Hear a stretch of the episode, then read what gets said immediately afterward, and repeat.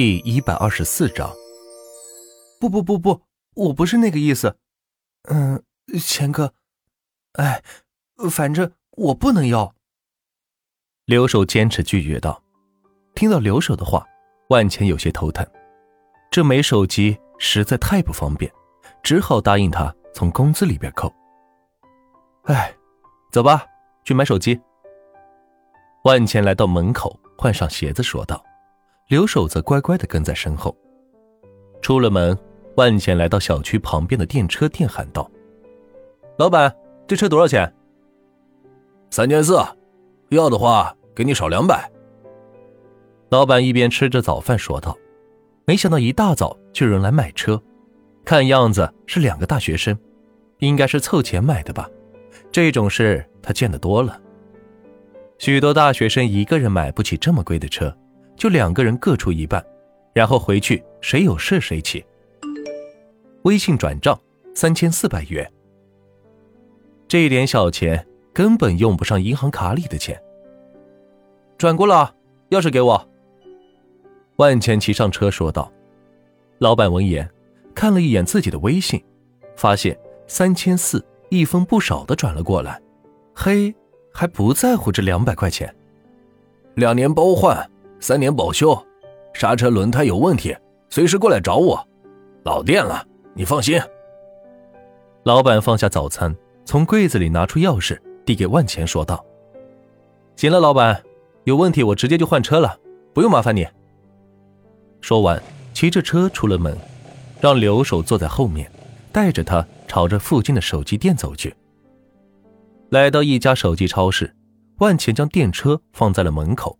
带着留守走了进去。哎，这手机不错，八千万像素哎。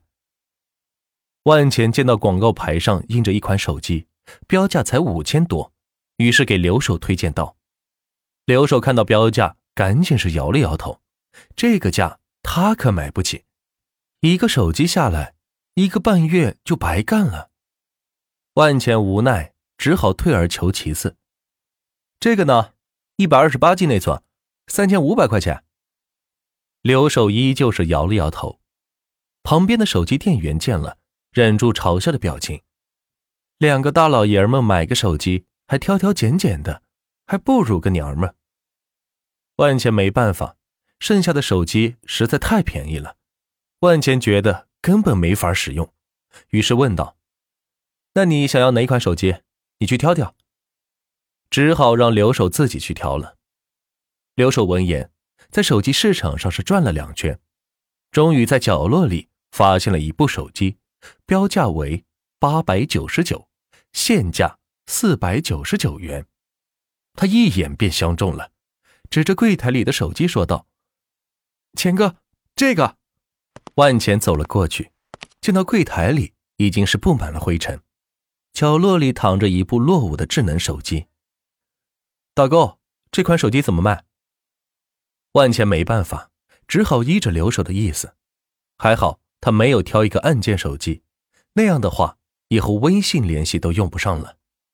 没长眼睛吗？四百九十九，从天魔一张，真是两穷逼啊！虽然后面一句话声音很小，但还是被万茜听到了。这手机我要了，麻烦把它拿出来吧。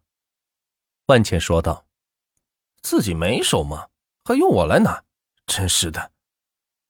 导购员靠着柜台里涂着指甲油说道：“刘守见万钱有些生气，赶紧说道：‘呃，钱哥，没事，我来拿吧。’说着，从后面将柜子打开，手伸进里边，将手机给拿了出来。虽然上面有些灰尘，不过好歹是个手机，打开还能用，并且是个智能手机，刘守就已经很满足了。”万钱来到旁边的柜台，从后面自己拿出一部价值五千多的手机，放在手里说道：“哎，多好的手机，只可惜碎了。”“什么？怎么可能碎呢？是不是你给弄碎的？”导购员听见万钱的话，赶紧放下指甲油过来看到。要知道，他们身为导购，有负责店里手机完好的责任，若是碎了或者致损。他们是要赔偿的。就在导购过来接手机的那一刹那，万钱一个不小心将手机掉在了地上，屏幕是应声的碎掉了。你，你故意的！导购员睁大眼睛喊道：“没想到这位顾客居然当着自己的面将手机给碎了！你个穷逼，一个手机五千多，你赔得起吗？来人呐！”导购员大声喊道：“他想要摆脱自己的责任，以免被店长认为是自己弄碎的。”哎呀，真是不好意思，这手机怎么这么滑呢？就在说话间，万钱将柜台上摆着的样品机都拿在了手里，然后一个个的掉在地上，摔成两半。啊，五千，八千，一万，你疯了！导购员吃惊的看着地上破碎的手机，喊道：“总价值加起来已经超过了五万，这可是他一个月的营业额呀！”钱哥，你……留守看着满地的碎手机，心疼道：“这些手机要是让自己卖掉，该多好，也不至于在地上碎掉，变得一文不值。”店长，是他给摔碎的，有监控可以看，跟我一点关系都没有啊！此时，一名男店长来到导购台，见到满地的碎手机，额头瞬间是皱起了眉来。这是谁干的？我。万钱站出来承认道：“好你个兔崽子，还有脸承认？赔偿，否则我现在就报警了！”店长大声吼道。导购员则在后面神气的看着万钱：“让你刚才那么嚣张，现在不行了吧？”一共多少钱？万钱淡定的说道：“一、二、三、四、五、六、七，一共是十万。”店长明显报高了价格。既然有质损是可以上报的，这些多报的钱，到时候自然是落入自己的口袋。我问的是，你们店所有手机一共多少钱？万钱再次说道：“怎么？”你小子想砸店呢？告诉你也无妨，全店手机加起来一共三十万，够你买台车了。店长插着手，不屑地说道：“他已经准备好报警了。这穷小子估计连一部手机的钱都出不起，更何况是七部手机。哼，我可没有那么便宜的车子。”说完，万钱直接转过去了五十万，带着地上碎掉的这几台手机。